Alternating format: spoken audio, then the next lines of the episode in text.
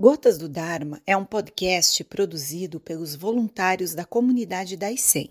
As perguntas a seguir são feitas por alunos durante as práticas virtuais.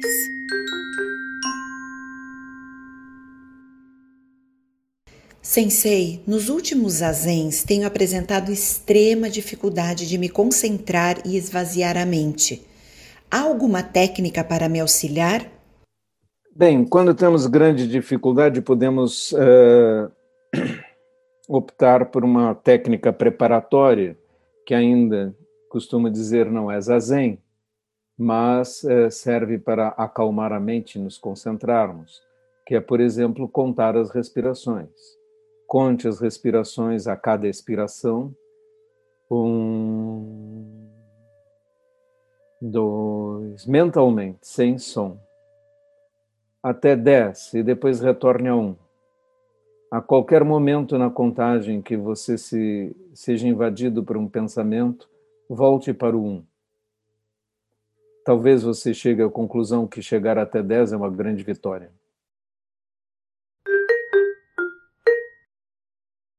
Mestre, quando ocorre a iluminação, o que acontece com o karma? Ele se manifesta novamente? A iluminação tem muitos graus, temos que compreender isto. Se temos um grau de despertar, isto é muito bom, mas há muitos graus de despertar. Quando olhamos aquele texto, Os Dez Passos do Boi, no terceiro passo já existe a experiência de Kensho e, portanto, a experiência de despertar.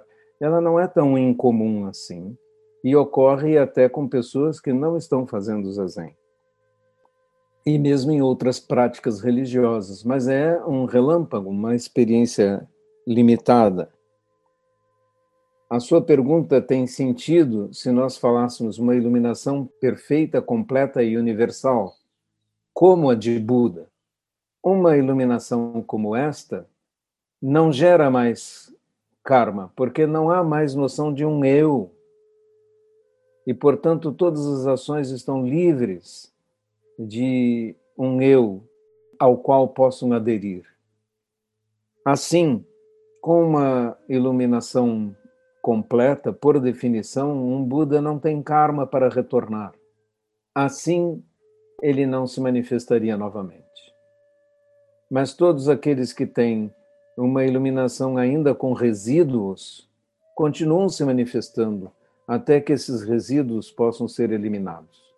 Vejam que em um sutra, Buda diz que quando se iluminou, lembrou-se de 500 vidas em que ele ainda era um bodhisattva.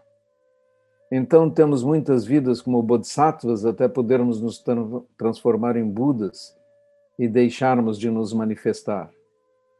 Deixarmos de nos manifestar é a libertação final, mas essa é raríssima e essa é a iluminação de um Buda. Monge Gensho, como posso ajudar alguém muito ansioso que tentou fazer zazen, mas ficou muito inquieto e não conseguiu? Há algo que eu possa dizer para ajudá-lo? Tente determinadamente, nesse caso, ficar sentado. Se você marcou um tempo, fique até esse tempo acabar. 40 minutos, 20 minutos, não importa. Se você tiver que se mover porque seu corpo doeu, mova-se, mas fique lá. À medida que você realmente se esforçar para ficar quieto, sua mente poderá acalmar-se.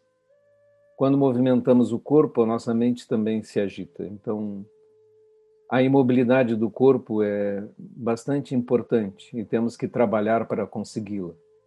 Se for possível apenas por cinco minutos, tente cinco minutos, depois no dia seguinte, dez minutos e assim por diante.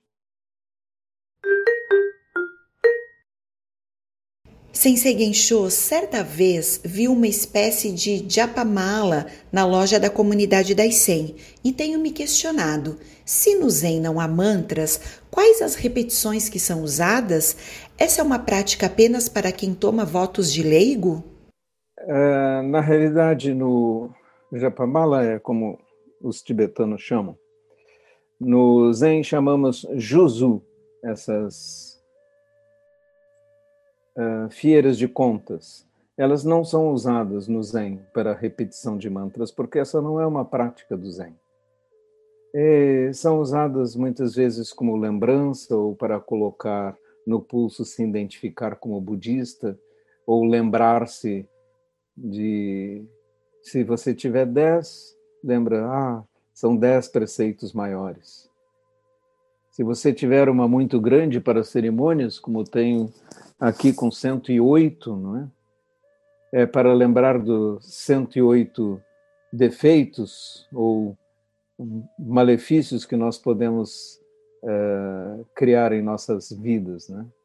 Então, o Juzu não tem o significado de ser como um terço para contar coisas uh, no Zen, mas mais como um adereço simbólico uh, que você usa se quiser.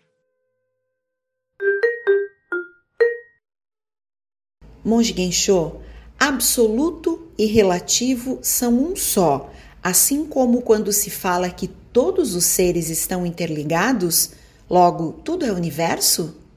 Sim. A resposta é sim.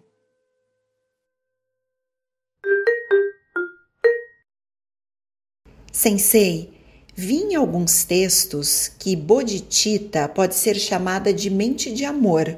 O senhor poderia falar sobre o que o amor significa nesse contexto?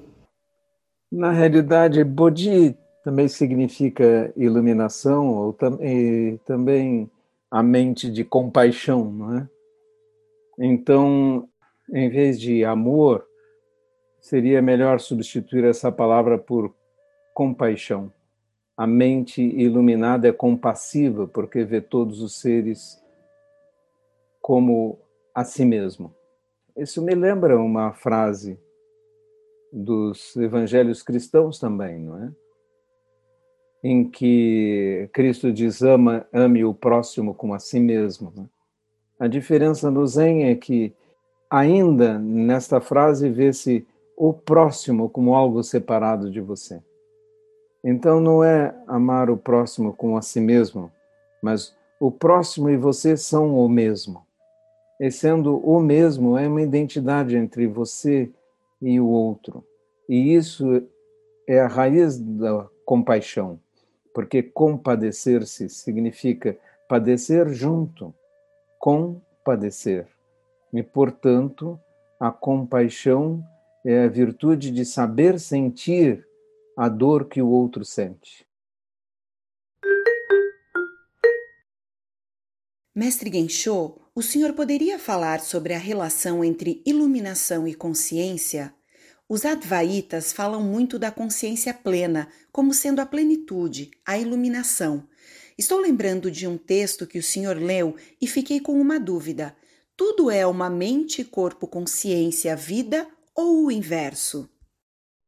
Advaita é, na realidade, um criptobudismo. Não é? Quando o budismo foi enfraquecendo na Índia, é, parte disso deveu-se também a um ressurgimento do hinduísmo e uma absorção, em parte, do hinduísmo sob a forma do Vedanta, que tem duas grandes formas, sendo o Advaita a forma mais próxima do budismo, porque nega a existência de uma alma.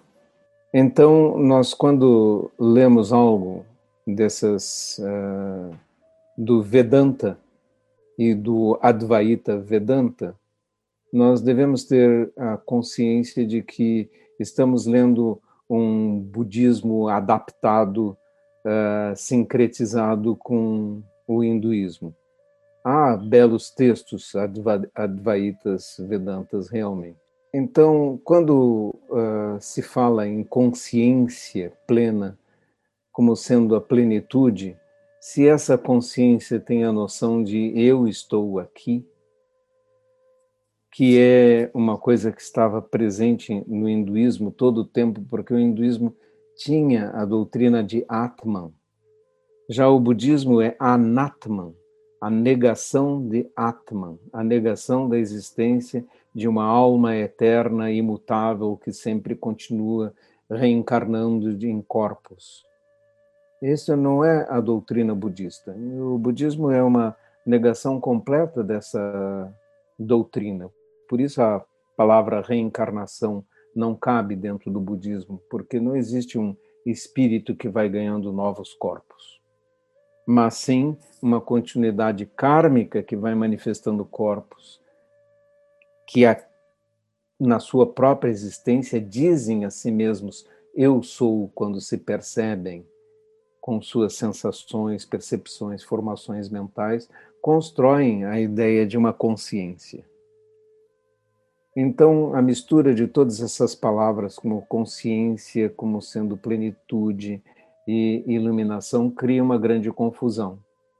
De modo que você deve ler os textos do Zen e entender a lógica doutrinária que está ali não podemos misturar com outras doutrinas, senão vai haver confusão. Se você ler uma outra doutrina, tem que ler dentro da sua coerência doutrinária.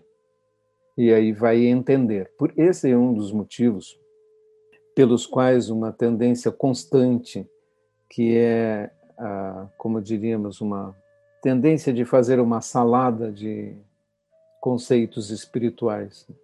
Eu vou a um supermercado e vejo lá cristianismo, hinduísmo, vedanta, budismo, é, yoga, sei lá, uma quantidade enorme de doutrinas e pego de uma uma coisa, de outra outra coisa. Né? Eu gostei disso, eu gostei disso, eu gostei daquilo. Né? E uh, tenta conciliar isso. Essa conciliação é impossível, porque falta coerência doutrinária àquele sistema se você pegar uma doutrina, ela tende a ter uma coerência doutrinária, porque foi discutida, examinada durante um, um tempo razoável, muitas vezes de muitos séculos, para se consolidar nas suas contestações, teses, antíteses, sínteses. Isto é bastante compreensível. Então, o alerta que nós temos que fazer é estude doutrinas em separado, na sua coerência interna, e não tente fazer uma salada de conceitos doutrinários os mais diversos, porque eles não vão caber um dentro do outro e se tornarão contraditórios e você vai ficar confuso. Esse é um erro libertário, não é? Que acontece constantemente. Uma outra imagem é você pode ter iguarias maravilhosas, mas se colocar no mesmo prato, diferentes pratos, cada um deles maravilhoso em si, e mexê-los, vai obter uma gororoba provavelmente intragável. Então, não faça saladas dos conceitos espirituais e tente compreender o que que é coerência doutrinária. Não é isso, provavelmente, que está dentro da pergunta, não é uma crítica a quem fez a pergunta, mas sim algo que me ocorreu comentar, porque é muito necessário.